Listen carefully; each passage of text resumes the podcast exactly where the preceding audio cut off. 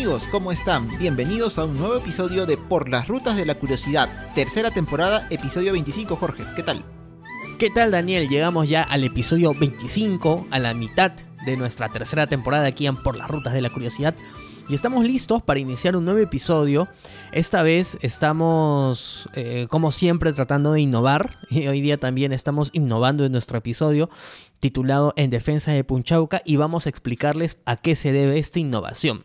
Lo que sucede, Daniel, es que esta semana estamos desarrollando una especie de taller, son dos sesiones que, que estamos realizando ambos nosotros en representación de Por la Ruta de la Curiosidad. ¿Y cómo es esto? Bueno, esto parte de la invitación de la Dirección de Participación Ciudadana de la Dirección General de Defensa del Patrimonio Cultural del Ministerio de Cultura, porque nos han invitado a su programa de formación denominado Defensores del Patrimonio Cultural. Ah, qué bonito, yo recién me entero, ¿ah? No, mentira, mentira, ya sabía. Este programa alberga a numerosos ciudadanos de todo el Perú que se han inscrito justamente para poder formarse y poder defender el patrimonio cultural que ellos representan de acuerdo a cada región. Así que eh, hemos tenido la suerte, Daniel, de que nos hayan invitado a este, a este programa. ¿Para qué? Para comentarles cómo es un podcast y cómo el podcast puede utilizarse en defensa del patrimonio cultural. Y es por eso que, como pueden ver en el título de este programa, lo hemos llamado En defensa de Punchauca. Porque claro, patrimonio cultural en nuestro país sabemos que hay de todo tipo y para, para hablar y escuchar y leer y visitar por montones. Patrimonio cultural histórico, monumental, etcétera. Pero bueno, nosotros queríamos en esta ocasión, y justo en ocasión también de esta invitación que nos han hecho, eh, por parte de este, de este departamento del Ministerio de Cultura, tratar de nosotros también grabar un podcast que sirva como una especie de ejemplo de cómo lograr una defensa del patrimonio cultural. Nosotros, como siempre lo hemos dicho, no somos historiadores ni comunicadores, pero hacemos podcast, nos gusta mucho la historia, estamos orgullosos y felices de vivir en el Perú y de todo el patrimonio que tenemos acá. Así que bueno, Jorge, pensamos que qué mejor manera que de tratar de defender ese patrimonio, parte de ese patrimonio que tenemos que hablando de él e invitando a la gente que nos escucha desde los ruteros que están ahí siempre hasta las personas que por primera vez saben de por las rutas, eh, de que existen lugares, en este caso en Lima, como es la Casa Hacienda Punchauca, que pueden visitar porque, por supuesto, están no solo cerca de nosotros, sino que también tienen historia viva, ¿no? Y claro, escogimos este lugar porque, como, como dije, hay muchos lugares en el Perú por escuchar, por, perdón, por escoger, pero qué mejor creo yo, o creemos Jorge, que un lugar que está en la ciudad en la que vivimos, un lugar que hemos visitado y hemos tenido suerte de llegar con ruteros de la curiosidad ahí al final de nuestra primera temporada para poder ponerlo o intentar poner un granito de arena para que se logre una puesta en valor del mismo, que tanto, tanto lo merece, sobre todo este, en este caso Punchauca, en ese tiempo que estamos ya a prácticamente un mes nada más de nuestro bicentenario como nación. Así es, así que por esas razones hemos elegido hablar de Punchauca en este episodio. Y bueno, eh, básicamente eh, la temática para los ruteros que nos escuchan siempre eh, es que hemos creado prácticamente un podcast. El podcast se llama En Defensa de Punchauca y este podcast tiene cuatro episodios. Como son episodios chiquititos, los hemos aglomerado todos, todos ellos aquí, así que van a escuchar de corrido esos cuatro, o cómo serían esos cuatro episodios de un hipotético podcast en defensa de Punchauca. Y bueno, espero que, les guste un poco la temática y cómo hemos ambientado y cómo hemos eh, hablado, o cómo vamos a hablar, mejor dicho, de la Casa Hacienda Punchauca en este episodio. Y bueno, ustedes ya nos comentan también qué les ha parecido y estoy seguro además que este episodio lo están escuchando chicos y chicas con quienes hemos llevado el taller. Así que bueno, a ellos también bienvenidos a Por las Rutas y espero que este episodio sea de su agrado. Y sin más, Daniel. Nos vamos a Punchauca. Vamos, vamos.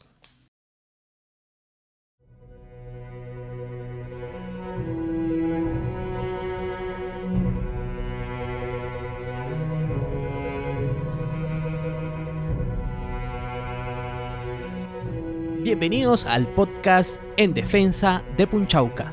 Yo soy Daniel. Y yo soy Jorge. Comenzamos.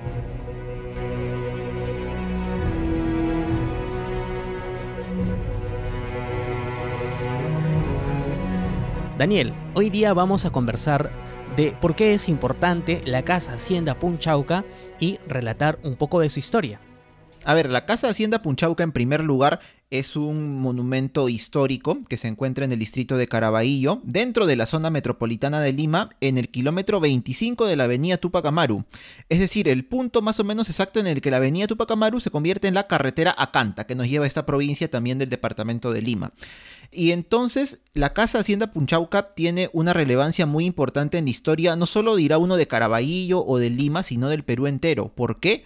Porque en esta Casa Hacienda hubo una reunión muy importante entre dos personajes muy importantes, valga la redundancia, de la etapa de la independencia de nuestro país. Nos referimos a don José de San Martín, uno de nuestros libertadores, y al último virrey del Perú, que fue don José de la Serna. Ellos se reunieron junto con sus comitivas en esta casa Hacienda Punchauca en el año 1821 y acá hubo una conferencia entre estas partes que en realidad pudo haber cambiado, pudo haber cambiado la historia de la independencia de nuestro país tal como la conocemos. Así es, pero antes de que la Casa Hacienda Punchauca se convierta en testigo de este acontecimiento importante, sucedieron otros hechos históricos. Vale decir que la Casa Hacienda Punchauca actualmente tiene la condición de Patrimonio Monumental de la Nación que fue aprobado mediante resolución ministerial número 0928-80-ED del 23 de julio de 1980, esta declaración también fue confirmada mediante ley número 24722 de fecha 11 de septiembre de 1987, en la que fue creada el Instituto de Investigación Cívico-Patriótico e Histórico Toribio Rodríguez de Mendoza, convirtiéndose Punchauca en su local institucional. Sin embargo, hay que decir de que esta institución no llegó a funcionar. Pero bueno, la Casa Hacienda Punchauca ha tenido una relevancia durante cientos de años. Para entenderlo, primero nos vamos a ir a la época prehispánica. ¿Qué nos vamos a encontrar con la época prehispánica? En la época prehispánica nos vamos a encontrar quienes estaban asentados aquí eran los Koji. Los Koyi, que fueron un llamado señorío que ocupó parte de lo que es el Valle del Chillón, es decir, de la actual zona norte de Lima metropolitana, entre los llamados Horizonte Tardío e Intermedio Tardío, ¿no? Eh, estuvieron hasta la época en que los incas llegaron a esta zona del país, de nuestro actual Perú, y por ahí este, está también, Jorge, el tema de, del origen del sitio prehispánico que hubo en lo que es ahora la Casa Hacienda Punchauca. En primer lugar está el nombre, ¿no? Punchauca se escucha como un nombre prehispánico, no un nombre español. Claro que sí. Y bueno, según hemos encontrado eh, la investigación de Edgar Noriega, quien es investigador, historiador de la Universidad Católica C. Sapiente, dice que esto viene de una contracción de dos palabras, dos palabras quechuas, punchau y huaca. ¿Y qué significa esto? Punchau es uno de los nombres que se le daba también al sol en la época de los incas. Es decir, no al sol en sí, sino más que nada al sol cuando llegaba, por ejemplo, a su cenit, es decir, al mediodía, cuando alumbraba más, esa luz del sol era lo que se le llamaba punchau y estaba representada, según también cuentan crónicas de los españoles cuando llegaron, en la forma, en el Cusco me refiero, en la forma de un ídolo, ¿no? De oro que le caía, tenía una forma medio antropomorfa, es decir, de, ser humano, le caían los rayos del sol al mediodía, alumbraba todo como un segundo sol. Eso es lo que es el punchau, ¿no? Y Huaca, bueno, es lo que se refiere a estos sitios de adoración que había en la época prehispánica que bueno, lamentablemente algunos de ellos no han quedado tan bien conservados hasta nuestros días, pero sabemos que están ahí repartidos por todo el Perú y también por toda la ciudad de Lima. Al contraer esos nombres es que se forma Punchau Huaca la palabra Punchauca. Así es. Y de hecho, uno de los trabajos de investigación que se han dedicado a, buscar cuáles fueron los orígenes justamente de Punchauca, más allá del nombre, es Edgar Noriega. Él sostiene que la Casa Hacienda Punchauca se asienta sobre un sitio arqueológico, o mejor dicho, sobre una huaca, tal y como tú lo has explicado. Sin embargo, a fecha de hoy todavía se necesitan mayores estudios para justamente verificar y confirmar que efectivamente la Casa Hacienda Punchauca se encuentra encima de un sitio arqueológico. ¿Y esto por qué? Porque efectivamente nos encontramos en un sitio en donde eh, hubieron muchos habitantes del Perú prehispánico y de hecho existen huacas en sus cercanías, todas eh, relacionadas justamente a la vertiente fértil del río Chillón. Pero todavía no se encuentran pruebas concretas de que justamente en el sitio exacto donde está la casa hacienda haya existido una huaca. Hay que tener en cuenta además de que actualmente cuando nosotros visitamos Punchauca nos referimos a la casa hacienda solamente como el conjunto constructivo que está ahí, pero en realidad Punchauca era un sitio muy grande, de muchas hectáreas y en donde seguramente ha habido asentamiento prehispánico. Pues bien, ¿qué es lo que pasa? Como todos sabemos, una vez de que los españoles llegan, inician el periodo de la conquista. Y si bien para entonces, para el siglo XVI, estos asentamientos ya eran organizados, dirigidos y administrados por los incas, aquí tenemos población Coyi que todavía estaba aquí. ¿Y qué es lo que pasa una vez que llegan los españoles? Eso vamos a escucharlo a continuación. Llegar a la casa Hacienda Punchauca es más fácil de lo que crees. Si te encuentras en la zona céntrica, sur o norte de Lima, puedes tomar cualquiera de las rutas del metropolitano que te lleven hasta su último paradero en Independencia, es decir, la estación Naranjal. En este lugar puedes hacer un transbordo en la avenida Tupac Amaru tomando un bus o micro de la empresa Emptonza, ruta 1610 Caraballo San Luis. Esta te llevará hasta la Casa Hacienda Punchauca, ya que su paradero final se encuentra junto a la misma, en el distrito de Caraballo. Anímate a visitar Punchauca y a descubrir que la historia está en todos lados. ¿Cómo el sitio prehispánico de Punchauca se convierte luego en la hacienda Santiago de Punchauca, Daniel? Según cuentan las crónicas, los últimos dueños uh, originarios de esta parte de, del mundo, antes de que llegaran los españoles, los últimos dueños de todas estas tierras que actualmente forman los alrededores de la Casa Hacienda Punchauca fueron dos curacas, llamados Francisco Yangue y Cristóbal Yangue. Ya sus nombres, este, bueno, cuando fueron bautizados, entiendo, nombres castellanos. Ellos fueron los últimos dueños autóctonos y el primer dueño español que tuvo todas estas tierras fue Nicolás de Rivera el Viejo, que ¿quién será este señor, no? Este señor fue el primer alcalde de Lima, luego de que fue fundada por Francisco Pizarro unos años después, ya en 1543, o sea, ocho años después de la fundación de Lima, es que Nicolás de Rivera el Viejo se hace dueño de todo este terreno, ¿no? Todo, todos estos terrenos, esta, esta este, zona de Punchauca, que él ya la convierte en una hacienda y se construye justamente la casa hacienda desde la cual se dirige todo el lugar.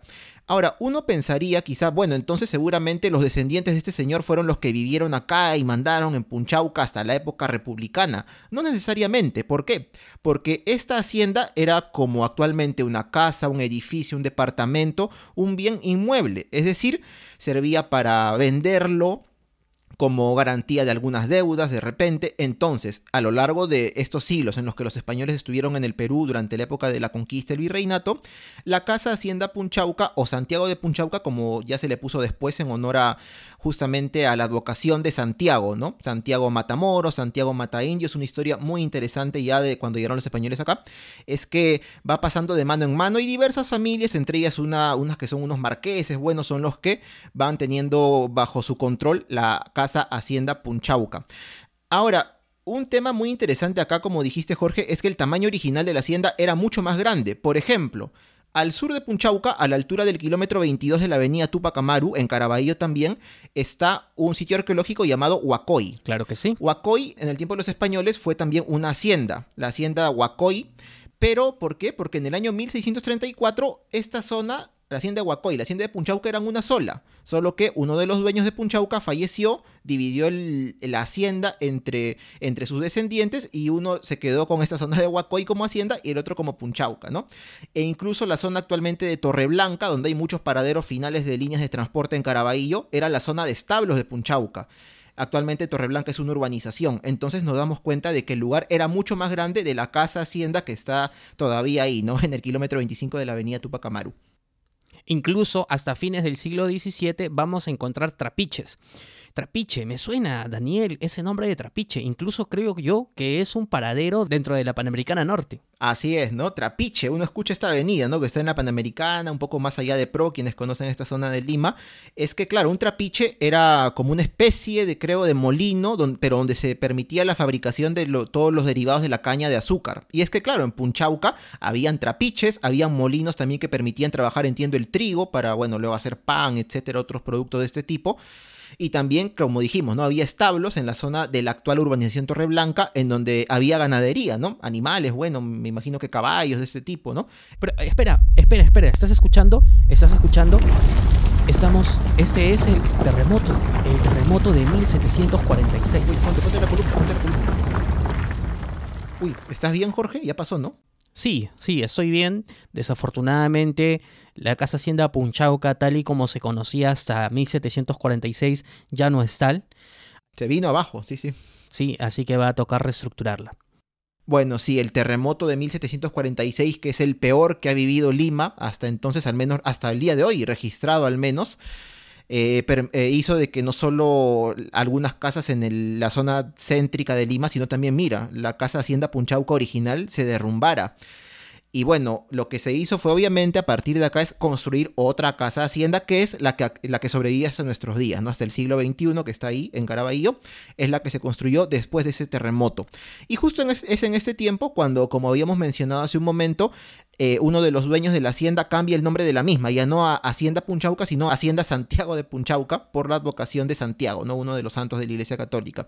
Y bueno, ya parte de esta, parte de esta, digamos, renovación o reconstrucción que se hizo de la casa hacienda, eh, resalta lo que es la capilla, ¿no? ¿Por qué? Porque muchas haciendas en esta época tenían su capilla propia, e incluso en esta capilla es. se podía hacer misas semanalmente, los días domingo, y para ello, pues incluso algunas creo que tenían su propio capellán, o en todo caso venían los de haciendas cercanas, pueblos cercanos, ciudades cercanas, e incluso cuando quienes ustedes, amigos que nos escuchan, vengan a la casa Hacienda Punchauca y vean que lamentablemente quizá no está en muy buen estado, van a darse cuenta igual seguramente que el lugar más resaltante de la edificación es la capilla. La capilla se ve más fácilmente, se reconoce más fácilmente que otros ambientes de la casa Hacienda porque todavía tiene el techo creo que un poco como curvo, circular, se puede ver todavía este, claramente que este, este lugar era el que correspondía a la capilla de la casa Hacienda.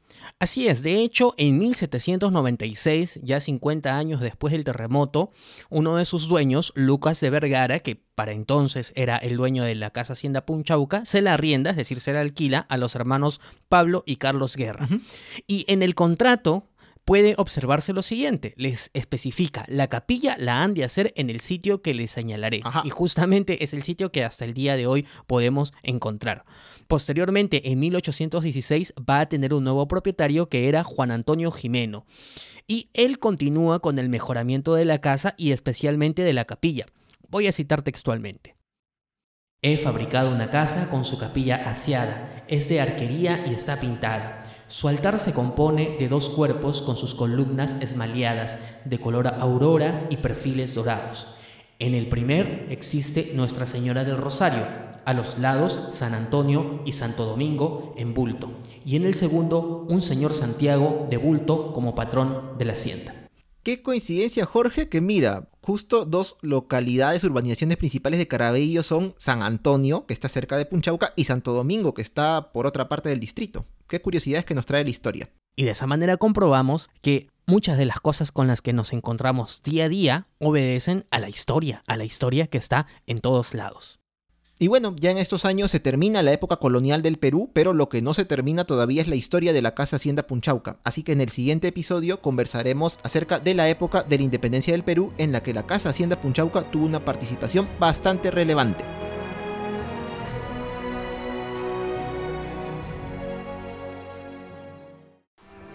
¡Tierra! ¡Tierra por fin! ¡Tierra! Tomo posesión de estas tierras en nombre de Fernando e Isabel. Mmm, Colón, póngase de pie. Tenemos que explorar la isla. Espera un momento, Triana, que primero van a hacerme una foto para la portada de Por las Rutas. Ahí está, ¿Qué tal? ¿Ahí sale bien? ¿Sí? ¿Estoy bien puesto? lo máximo, Cristóbal. Muy bien. Los personajes históricos no se pierden por las rutas de la curiosidad. Tú tampoco te pierdas nuestros episodios. Escúchalos en porlasrutas.com.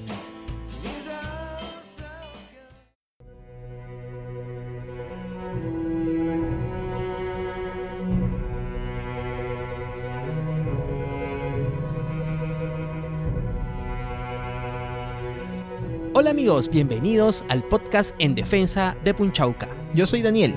Y yo soy Jorge. Comenzamos.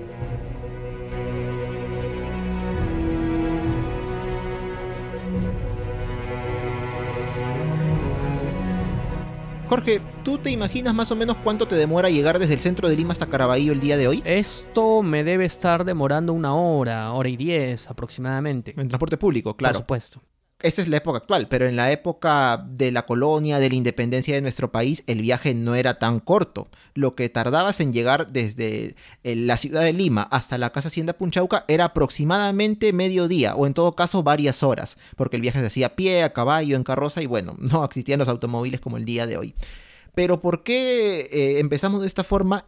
Esta parte de la historia de la Casa Hacienda Punchauca porque como mencionamos, en este tiempo este lugar iba a tener una relevancia muy importante porque iba a ser el lugar de reunión de los dos grandes líderes de los bandos enfrentados en esta época. Nos referimos al libertador don José de San Martín y al último virrey del Perú, José de la Serna. De hecho, Daniel, se escuchan en estos momentos el paso de los caballos que se acercan a la casa Hacienda Punchauca.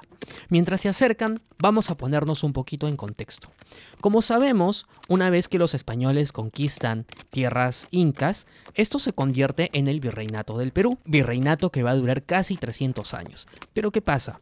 Que la historia está llena de cambios y dentro de estos cambios en el siglo XIX nos encontramos con la famosa invasión napoleónica en tierras españolas. ¿A qué obedece esto? Lo que pasa es que el imperio español fue invadido por Napoleón y sus tropas y esto originó un gran cambio no solamente en el imperio español entendiéndose como la metrópoli, sino también en sus colonias, las diversas colonias que tenía sobre todo en América.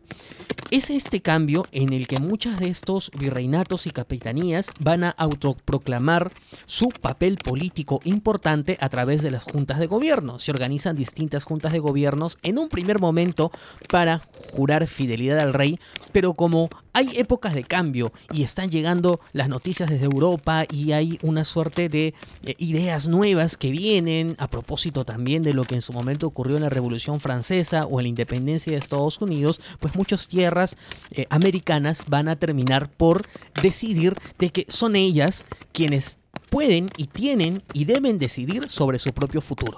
Así, poco a poco, el proceso independentista en toda la América Latina se va asentando, tanto por el norte como por el sur. Aquí en Perú, todos estos procesos independistas todavía demoraron porque aquí se concentraba el poder realista en mayor preponderancia. Tenemos, por ejemplo, al virrey Abascal, que organizó sendas expediciones a estos intentos libertarios, algunos de ellos con éxito, y posteriormente, algunos años más tarde ya no tanto, tenemos pues la proclamación de la independencia de tierras argentinas, de tierras chilenas, venezolanas, etc. Hasta que la corriente libertadora del sur, con don José de San Martín a la cabeza, se acerca al Perú y de hecho desembarca en primer lugar en Paracas no desembarcan en Lima porque en Lima todavía se encontraban las fuerzas realistas. Desembarcan en Paracas, luego desembarcan en Guaura y están en esta suerte de ver de cómo van a entrar a la capital limeña. Una de sus primeras decisiones es sitiar Lima, bloqueando el ingreso de alimentos y de recursos para la subsistencia. Esta estrategia le va a valer que poco a poco el ejército libertador se va haciendo más importante hasta que las fuerzas realistas ya no tienen muy bien qué hacer y deciden reunirse con San Martín. Es así que llegamos al 2 de junio de 1821 en el que don José de San Martín se entrevista con José de la Serna. De hecho, creo que ya llegaron. Vamos a escuchar y les comentamos de qué han conversado.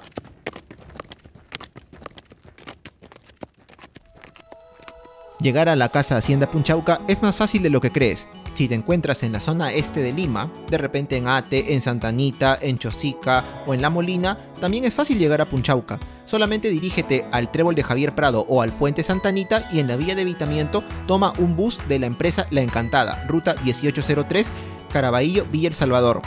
Esta ruta también es una alternativa si te encuentras en algún distrito del sur de Lima como Villa El Salvador o San Juan de Miraflores. Te llevará hasta la Casa Hacienda Punchauca ya que su paradero final se encuentra casi al lado de la misma.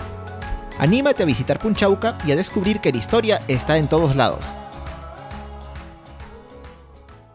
Bueno Daniel, ¿escuchaste qué es lo que conversaron San Martín con la Serna? Bueno, Jorge, a mí no me gusta el chisme, ¿ah? no me gusta para nada esas cosas. Entonces no te puedo contar que ya previamente aquí en la Casa Hacienda Punchauca hubo una reunión entre delegación independentista y delegación realista. Claro que en esta reunión previa, que se dio hace algunos días, semanas, no vinieron ni San Martín ni la Serna, pero nadie se puso de acuerdo, porque los independentistas arguían, tienen que reconocer la independencia de Chile, de Argentina, ahora también del Perú, y los realistas no querían dar su brazo a torcer, ¿no? Le decían, no, tú estás loco, ¿cómo vamos a reconocer eso?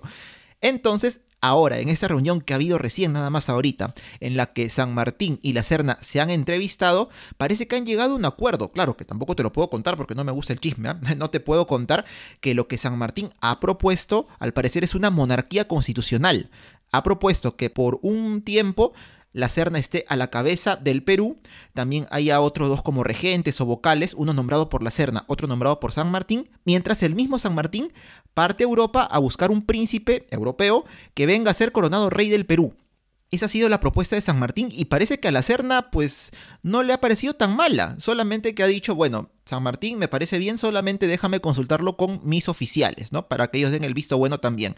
Lo que dudo, Jorge, es que esta propuesta les guste justamente a los oficiales realistas. Mm. Bueno, de lo que yo he escuchado te diré que esto no va a llegar a un buen puerto porque justamente los oficiales españoles están muy confiados de la superioridad militar que tienen y ellos prefieren irse a la guerra, irse al combate y piensan de que un acuerdo de este tipo no es viable.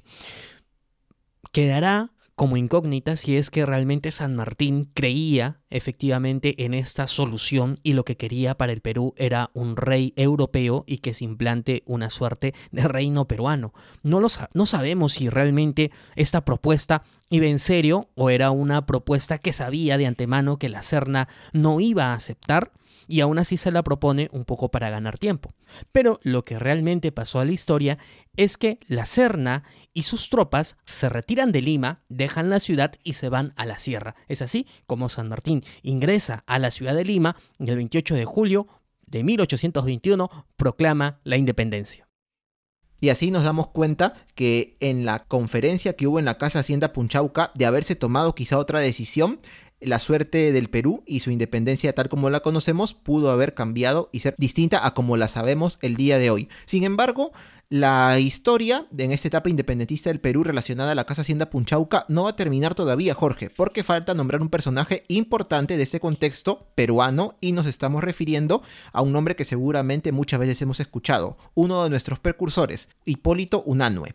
¿Qué pasa con Hipólito Unanue? Él, como en realidad hubo con muchos civiles y militares durante esta etapa, en un inicio pertenecía al bando realista. Incluso en las conferencias que hubo previo a la que se dio en Punchauca, la cual hubo en, en Miraflores, en el actual distrito de Miraflores de Lima, hubo una conferencia entre delegados de don José de San Martín y delegados del virrey Pezuela, que fue el que estuvo antes de la Serna. Hipólito Unanue estuvo presente allí, pero en el lado realista. Posteriormente es que él va a pasar al bando ya independentista junto con San Martín y tanto así que San Martín lo nombra ministro, ministro de Hacienda. Pero bueno, como esta época nos imaginamos que es un tanto turbulenta y a veces el dinero falta, hay muchas luchas y todas estas cosas, parte del pago que se le ofrece a Hipólito Unanue es la Hacienda Punchauca. En realidad esto, bueno, exactamente no te podría decir cómo fue que dividieron o, cotizaron la hacienda, pero bueno, es parte de lo que se le ofreció a él como retribución pues a sus servicios como ministro durante esa etapa de la independencia. Así que bueno, vemos que todavía incluso después de ocurrida la conferencia de Punchauca entre don José de San Martín y José de la Serna, los dos se llamaban José, qué coincidencia, eh, todavía, ¿no? Punchauca tiene una, una relevancia eh, incluso en este periodo que son los primeros años de nuestra vida republicana como nación. En el siguiente episodio vamos a conversar sobre la historia de la Casa Hacienda Punchauca en la etapa republicana.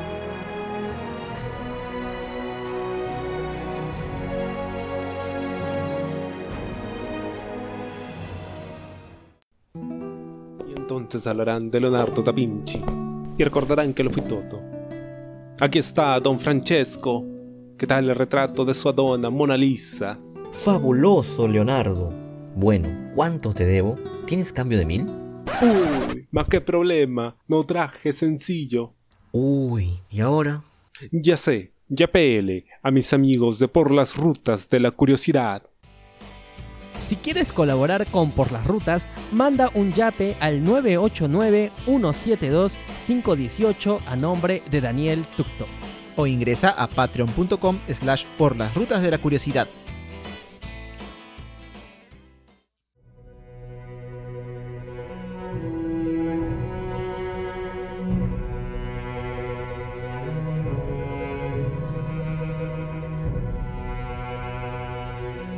Hola amigos, bienvenidos al podcast en defensa de Punchauca. Yo soy Daniel.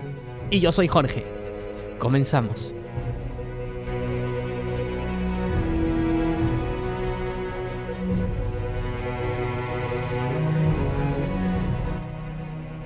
Bueno, hoy en Defensa de Punchauca vamos a conversar sobre la historia de la Casa Hacienda ya en la época republicana. Daniel, han pasado unos 30, 40 años desde que se declaró la independencia.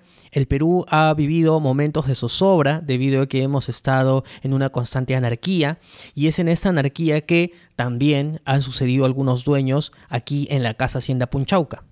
Tal como lo has dicho, Jorge, un tiempo bastante difícil que son los primeros años, primeras décadas de nuestra vida independiente como nación, el Perú, y parte de estos dueños, que ya hemos dicho en las anteriores entregas de En Defensa de Punchauca, han ido pasando de mano en mano desde la época de la colonia, ahora también en la República, y una de las familias que ahora en esta etapa ya republicana, mediados, entre mediados y fines del siglo XIX, poseen estas tierras, esta casa Hacienda Punchauca, es la familia Candamo hubo un señor en esta familia que fue Manuel Candamo, quien llegó a ser presidente del Perú en algún momento. Entonces es una familia importante, una familia con bastante poder económico, la que en este momento es dueña de estas tierras, de esta casa hacienda, pero no es el único negocio al que ellos se dedican. Ellos también toman parte, esta familia Candamo, algunos de sus miembros, de un negocio pues que en realidad... Eh, Mm, no, no podremos verlo ahora con los mismos ojos que con aquella época, ¿no? Porque involucra algunas acciones bastante lamentables. Nos referimos al tráfico o en aquel entonces, en aquel entonces, entre comillas, tráfico de chinos colíes o culíes que venían desde el Asia, traídos al Perú y también a otras naciones, pero específicamente al Perú, a trabajar supuestamente, ¿no? Como mano de obra muy barata, pero que en la práctica eran tratados como si fueran esclavos. Esa es la condición que tenían ellos al venir acá a trabajar durante muchos años. En esta época nos encontramos en la denominada fiebre del guano el guano, como conocemos, es el excremento de aves marinas que en aquel entonces eran utilizadas como fertilizantes y que tenían una muy buena estima en el mercado internacional. ¿Y dónde es que estaba este guano? Bueno, este guano sobre todo se asentaba en las islas de la costa del litoral peruano. Y es aquí donde entra justamente lo que tú mencionabas, Daniel, que es el tráfico de los chinos culíes, que no son los únicos que vienen, pero en su mayoría sí, quienes son traídos a estas islas bajo la promesa de un trabajo temporal, pero al fin y al cabo esto se convertía en una suerte de esclavismo, porque el contrato que ellos tenían era un contrato que nunca se acababa y ellos siempre estaban en deuda con sus patrones. Desafortunadamente, la Casa Hacienda Punchauca, dentro de sus eh, múltiples historias que esconde a través de los cientos de años, también esconde esta historia en la que muchos de los chinos culíes eran traídos justamente a la Casa Hacienda Punchauca y allí eran retenidos. De hecho, hasta hace algunos años existía un muro en la Casa Hacienda Punchauca que recogía muchas de sus escrituras, probables voces de ayuda o simplemente eh, un apunte de los días que iban pasando dentro de este espacio. No obstante, al pasar los años y debido a que la casa hacienda no ha sido correctamente conservada, esta pared en específico se cayó. Por ello ya no podemos verla. ¿Y qué pasa más adelante? Bueno, sabemos que toda esta fiebre del guano viene de la mano con la época histórica denominada la prosperidad falaz, prosperidad en la que el Perú tenía un buen momento económico gracias a la exportación de materias primas, entre, entre ellas este fertilizante natural que es el guano, y sin embargo no pudo aprovecharse adecuadamente y esto originó que posteriormente tuviéramos crisis económicas. Y entonces, ¿qué pasó? Se escuchan cañones de guerra.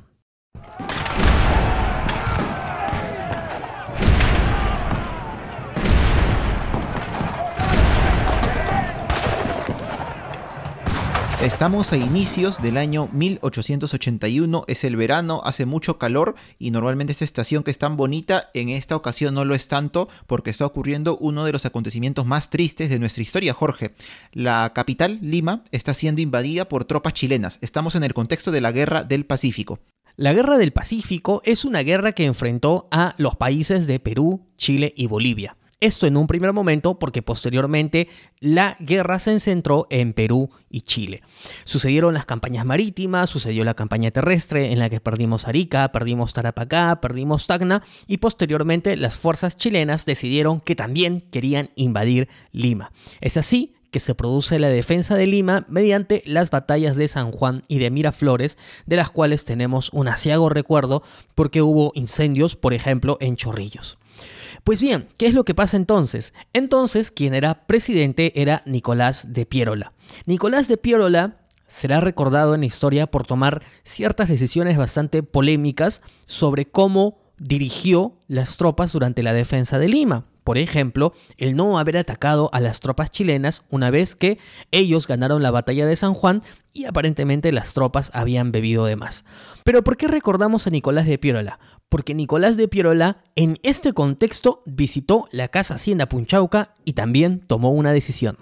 Una decisión que resultó bastante relevante porque lo que él dictó acá, en, mediante una carta que se envió a los pocos ya prácticamente comandantes del ejército peruano que quedaban, porque el ejército en sí había sido destruido, el ejército profesional tras las batallas de San Juan de Miraflores y ni hablar la campaña de la zona sur, lo que hace Pierola es ordenar declarar una ciudad libre a Lima. ¿Qué quiere decir esto? Una ciudad libre significa que nadie va a poner resistencia al invasor para que éste no vuelva a cometer estropicios como los que ocurrieron en Chorrillos, por ejemplo, ¿no? que incendiaron la ciudad. Claro que aquí también hubo otros actores, ¿no? Como el alcalde de Lima, que era Rufino Torrico, que también entró a intermediar por ahí. También entiendo que personas extranjeras que vivían en Lima, bueno, trataron ahí de mediar con los chilenos para que para evitar que justamente ellos entraran a destrozar o destruir la ciudad. Pero bueno, Pirola tomó esa decisión y la carta que envió ordenando declarar ciudad libre a Lima, la hizo nada menos que en la hacienda Punchauca, cuando él se dirigía hacia la sierra, porque claro, su plan era dirigirse allá para llevarse con él a todos los funcionarios, etcétera, para poder desde ahí continuar dirigiendo la campaña que, bueno, como vemos, iba de mal en peor prácticamente. Ahora, esta decisión quizá nos parezca, no nos parezca tan poco razonable, porque bueno, es una forma como que de evitar realmente la destrucción de una ciudad en un momento en el que ya prácticamente no se puede hacer nada porque ni siquiera contábamos con ejército ni con defensores. De todas maneras, algo que sí se puede cuestionar nuevamente entre las decisiones que tomó Pierola es, por ejemplo, no haberse llevado documentos oficiales desde la sede central del gobierno, que es el Palacio de Gobierno que está en el centro de Lima, con él hacia los lugares a donde, a donde se dirigía, ¿no? En la sierra. Entonces, bueno, estas son algunas decisiones que tomó Pierola y que como vemos no, no fueron tan acertadas. Bueno, quizás esta sí de declarar ciudad libre a Lima mm, por ahí podría haber sido razonable, pero él, como dices Jorge, ha quedado para la historia, ¿no? Todas estas, estas aciertos o desaciertos que él pudo tomar durante ese tiempo en el que fue gobernante presidente del Perú. Y en el próximo bloque vamos a conocer qué pasó con la Casa Hacienda Punchauca en el siglo XX. Llegar a la Casa Hacienda Punchauca es más fácil de lo que crees.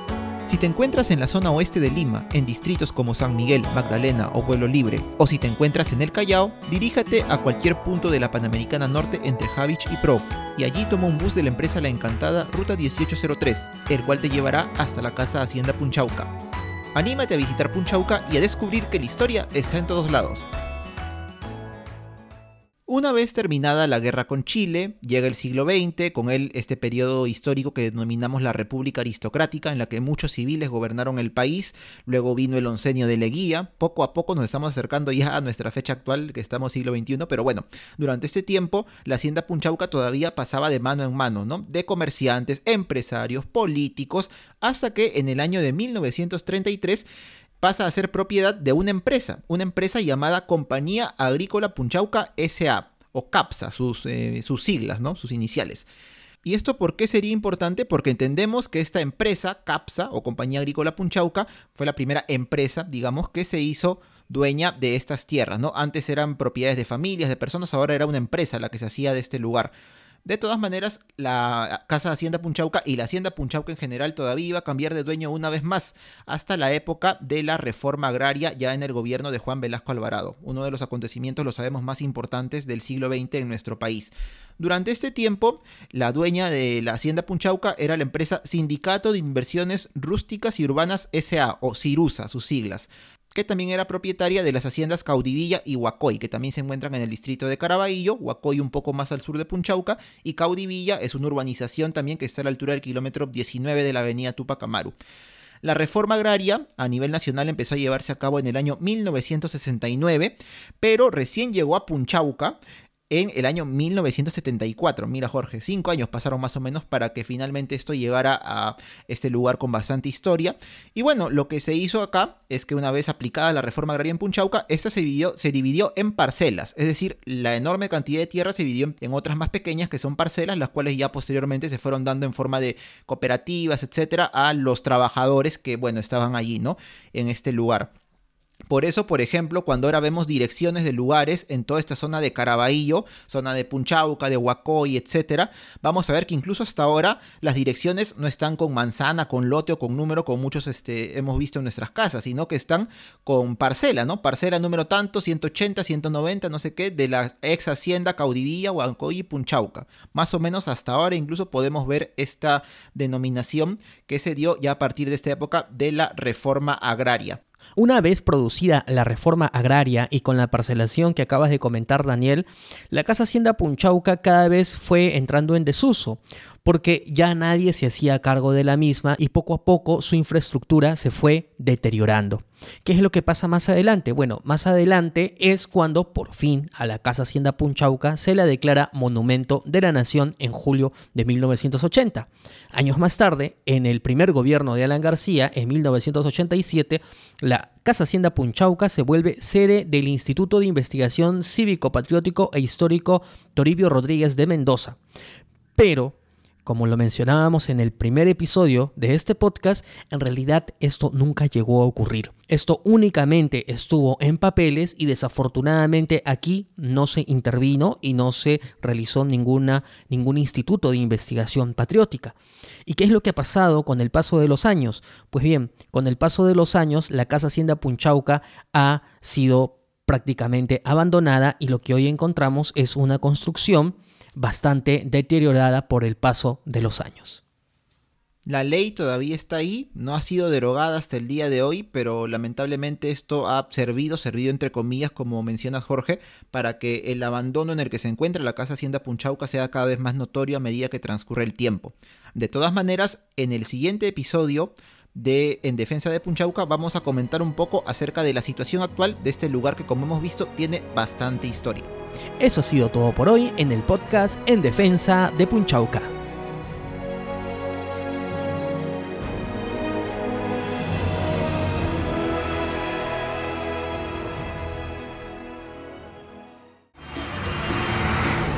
Toma, Capa, México, amarra y sin San Borja. Grau baja. Ya. Eh, señor, a propósito, ¿sabía usted que don Miguel Grau es el máximo héroe de nuestra patria? Nació en Piura en 1834, pero se crió en... Oye, oye, basta. Yo solo quiero bajar en Grau. Dice con tiempo, pues maestro, y nos pasamos tres cuadras ya. Los personajes históricos no se pierden por las rutas de la curiosidad. Tú tampoco te pierdas nuestros episodios. Escúchalos en porlasrutas.com.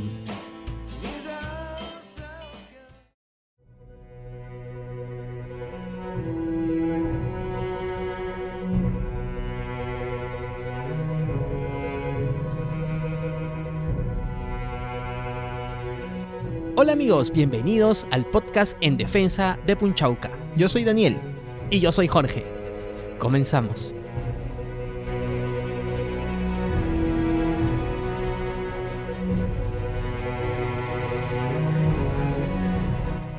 Resultaría increíble pensar que desde la década del 80 no se ha hecho prácticamente nada de nada para rescatar de este abandono, de este deterioro, la Casa Hacienda Punchauca. Sin embargo, sí se han dado pasos pequeños, pero pasos al fin y al cabo, para tratar de salvar esta situación. Por ejemplo, en el año 2012 se firmó un convenio entre el Ministerio de Cultura y la Municipalidad de Caraballo para proteger la Casa Hacienda. es algo, es un paso que se ha dado. Luego, al año siguiente, en el 2013, en el Congreso se presentó un proyecto de ley para declarar de preferente interés nacional la restauración, conservación e investigación de la Casa Hacienda Punchauca.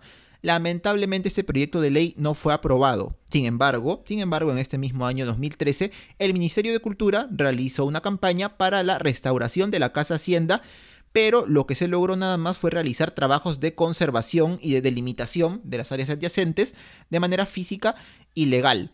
De todas maneras, otro esfuerzo que se ha hecho para poner en valor toda esta zona de Punchauca, la Casa Hacienda y los alrededores, es un museo que hay muy cerca de allí, el Museo Regional de Arqueología, Antropología e Historia Juan José Vega Bello, quien fue un historiador que lamentablemente falleció hace algunos años y en cuyo honor se puso el nombre de este museo que está dirigido por otro historiador que es el señor Raúl Ramírez Tarazona. Allí tiene objetos en este museo encontrados en la Casa Hacienda Punchauca, entre ellos por ejemplo recuerdo haber visto porcelana de la época en la que había chinos y japoneses en Punchauca, en la hacienda. Entonces, eh, este es un esfuerzo que ha hecho este historiador para poder poner en valor este lugar con tanta historia. Poner en valor la Casa Hacienda Punchauca es una tarea que se encuentra pendiente. Es cierto de que, tal y como lo comentas Daniel, han existido intenciones justamente para poder generar acciones que rescaten esta casa Hacienda Punchauca por el valor histórico que tiene. Sin embargo, hasta la fecha no encontramos respuesta y basta visitar la casa Hacienda Punchauca, que de hecho los invitamos a visitarla, para descubrir que es historia viva, pero que desafortunadamente no se encuentra muy bien cuidada y peor aún, el espacio del que dispone la casa Hacienda Punchauca es cada vez menor porque de hecho el paisaje que lo rodeaba ahora ha cambiado. Estamos ante un paisaje urbano y ya no ante el paisaje que otrora tenía. Pero justamente dentro de esta puesta en valor se tienen que seguir algunos pasos eh, que no es que los comentemos nosotros, sino que es parte de cómo se trabaja eh, muchos de estos patrimonios en otros países justamente para rescatarlos del olvido y del deterioro.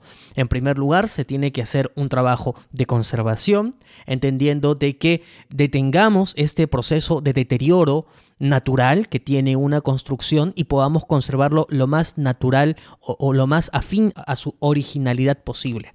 Posteriormente haremos un trabajo de restauración, un trabajo de restauración en el que tiene que insertarse un proyecto eh, multidisciplinario que decida justamente hasta qué punto es posible restaurar esta casa hacienda y cuáles son las partes que tienen que restaurarse en el sentido de que no construyamos también un falso histórico, es decir, que no reconstruyamos partes de las que ya no existe evidencia física que sabemos que han existido, pero que en estos momentos ya no están, y que solamente restauremos la parte que todavía sigue en pie y algunas otras. Y por último, nos encontramos en la puesta en valor propiamente dicho, que es ya abrir las puertas al público y sobre todo tomar decisión sobre cuál va a ser su función de aquí en adelante.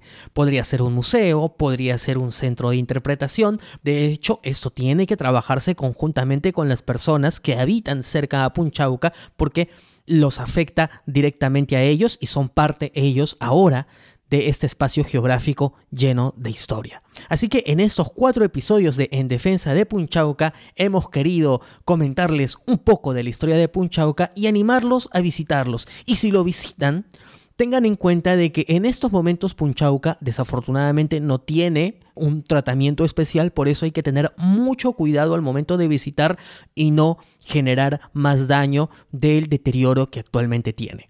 Por último, hay que saludar que sí existen iniciativas ciudadanas que han ido a la Casa Hacienda Punchauca a realizar trabajos de limpieza para evitar justamente que este deterioro continúe.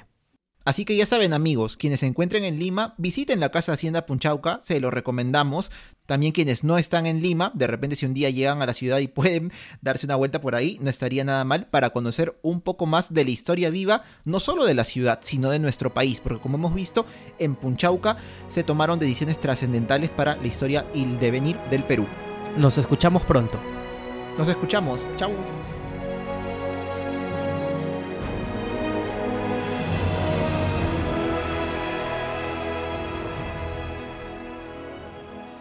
Bueno, esos fueron los cuatro episodios de En Defensa de Punchauca. Y como han visto, hemos tratado de encerrar toda la historia de la, de la Casa Hacienda Punchauca y al finalizar hemos hecho algunas reflexiones. Una vez más, este es solamente una aproximación a modo de ejemplo de cómo sería un podcast hipotético que hable justamente sobre eh, un patrimonio en específico. Patrimonios hay muchos, ¿no? En este caso nos hemos referido a un patrimonio que es un monumento, es decir, es un conjunto arquitectónico, pero también hay patrimonios que son inmateriales y que también tienen una forma de poder ser tratados que mejor, por ejemplo, en el tema de las danzas a través del podcast. Las danzas que tienen todo este particular, este particular uso del sentido, ¿no? Del oído, de la, de la sonoridad, que bueno, también hemos tenido a bien nosotros en algún momento utilizarlo cuando hemos hecho episodios sobre danzas y estampas folclóricas, sobre carnavales en el Perú realmente pues nos damos cuenta que el podcast también es una, es una herramienta que sirve para defender este patrimonio, no solo incluso el cultural, sino por ejemplo el natural, ¿no? Tenemos tantas,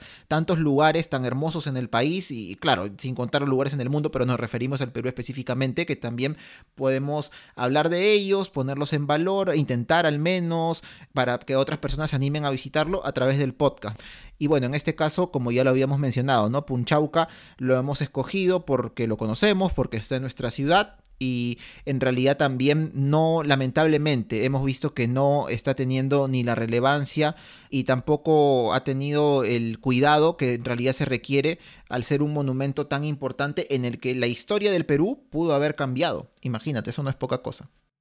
Así es, así que bueno, este episodio ha sido realizado con mucho cariño, con mucho cariño, porque realmente la invitación que hemos tenido por parte de la Dirección de Participación Ciudadana del Ministerio de Cultura, eh, realmente a nosotros nos ha llenado de bastante alegría, bastante entusiasmo, es un reto también. Por supuesto.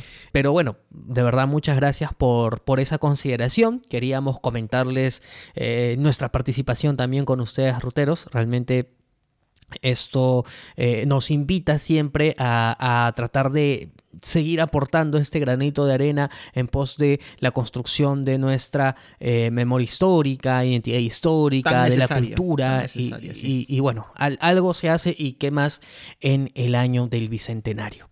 Así que bueno, Daniel, ese ha sido el episodio del día de hoy. Les recomendamos a los ruteros que estén atentos a las próximas ediciones de Por las Rutas de la Curiosidad porque entramos en el mes del Bicentenario y se viene con ediciones especiales. Julio de, 18, mira, de 1821 iba a decir, julio del 2021, 200 años de nuestra independencia y como lo dices, ¿no? Ahí les estamos preparando algunas cositas por este acontecimiento tan importante y único, porque 200 años no se cumplen todos los días. Pero bueno, Jorge, llegamos al final de esta edición de Por las Rutas de la Curiosidad, donde pueden escuchar los ruteros este podcast.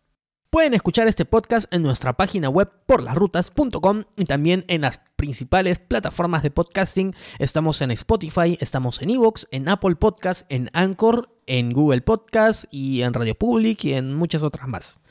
También pueden seguirnos, Daniel, en nuestras redes sociales. Estamos en Facebook e Instagram como Por las Rutas de la Curiosidad. Estamos en Twitter como arroba por las rutas 1. Estamos en TikTok como arroba por las rutas. Y también nos pueden encontrar en nuestras cuentas personales de Twitter. A mí me encuentran eh, como Daniel Tucto en el arroba da transporter-abajo con D. ¿Y a ti, Jorge? A mí me encuentran en Twitter también como arroba jcoco2515, soy Jorge Juárez. Y una vez más, como todas las semanas, agradecemos a nuestros Patreons porque gracias a ellos también nos permiten seguir eh, con ustedes semana a semana y agradecer a todos nuestros escuchas que nos dejan comentarios, que nos mencionan en sus historias en Instagram, que nos dejan mensajitos, a los chicos del chat de Por las Rutas. Y nada, ahí, ahí, ahí estamos y nosotros siempre, siempre felices, Daniel. Por supuesto, muchas gracias y ya nos estamos reencontrando en una próxima edición de Por las Rutas de la Curiosidad, ya en el mes del Bicentenario. Chao. Chao.